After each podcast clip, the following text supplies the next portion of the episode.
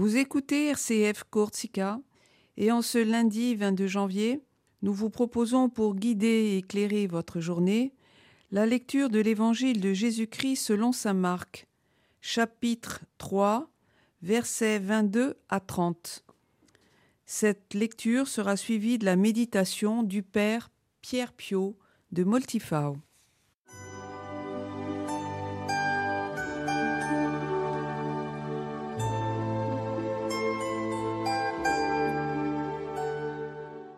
Évangile de Jésus-Christ selon saint Marc. En ce temps-là, les scribes qui étaient descendus de Jérusalem disaient Ce Jésus est possédé par Belzéboul. C'est par le chef des démons qu'il expulse les démons. Les appelant près de lui, Jésus leur dit en parabole Comment Satan peut-il expulser Satan? Si un royaume est divisé contre lui-même, ce royaume ne peut pas tenir. Si les gens d'une même maison se divisent entre eux, ces gens ne pourront pas tenir. Si Satan s'est dressé contre lui-même, s'il est divisé, il ne peut pas tenir. C'en est fini de lui. Mais personne ne peut entrer dans la maison d'un homme fort et piller ses biens s'il ne l'a d'abord ligoté alors seulement il pillera sa maison. Amen, je vous le dis, tout sera pardonné aux enfants des hommes, leurs péchés et les blasphèmes qu'ils auront proférés. Mais si quelqu'un blasphème contre l'Esprit Saint, il n'aura jamais de pardon. Il est coupable d'un péché pour toujours. Jésus parla ainsi parce qu'ils avaient dit Il est possédé par un esprit impur.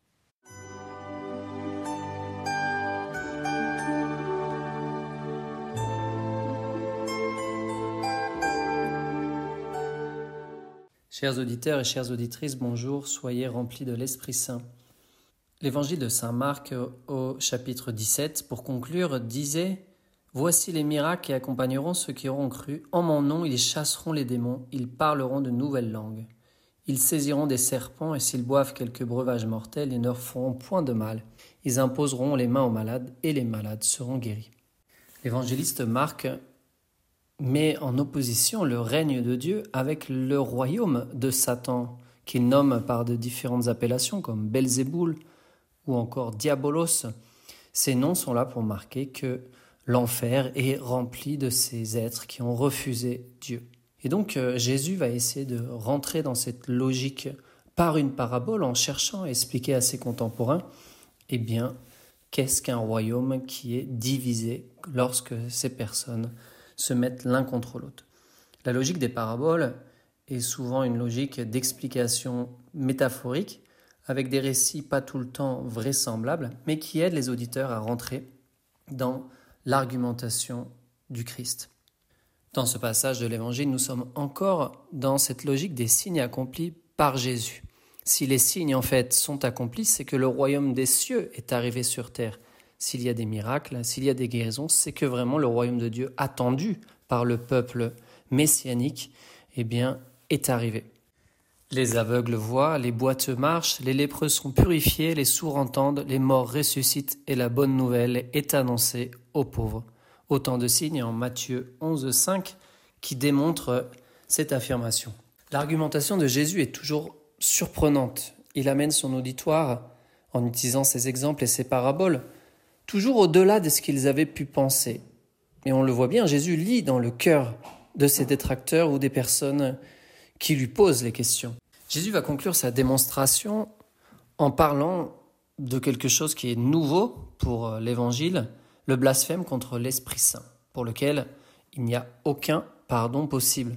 Puisque cette conclusion va nous parler de la justice de Dieu, il convient de rappeler que d'un effet positif ne peut pas sortir une conséquence négative.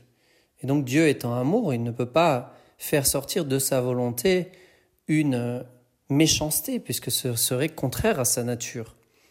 De la même façon, Dieu étant miséricordieux, il ne veut pas appliquer une miséricorde qui soit partielle. Et donc cela vient nous poser la question de la nature de ce péché contre l'Esprit Saint qui provient d'une volonté humaine qui manifestement s'est braquée ou du moins s'est enfermée dans son péché. On pourrait citer en exemple la liste de saint Thomas d'Aquin qui énumère les six péchés contre l'Esprit Saint qui seraient l'espérance présomptueuse de salut, le désespoir du salut, la réticence à reconnaître une vérité révélée, l'envie du don de la grâce d'autrui, l'obstination dans le péché, et pour conclure, l'impénitence finale. Tout cela, nous le connaissons à partir de l'Évangile et des exemples qui nous sont donnés, mais il est plus important et plus intéressant de voir de quelle façon va conclure Jésus finalement. À l'attaque de ses détracteurs de possession, Jésus va répondre d'une manière très forte finalement. On voit que la réponse est proportionnée à l'ampleur de l'attaque qui est donnée.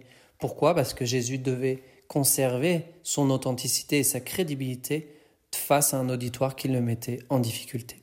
Que le Seigneur nous aide nous-mêmes aussi à répondre grâce à l'Esprit Saint aux attaques et surtout à donner le témoignage de l'amour de Dieu et de sa miséricorde. Chers auditeurs, chers auditrices, passez une bonne journée en présence de Jésus.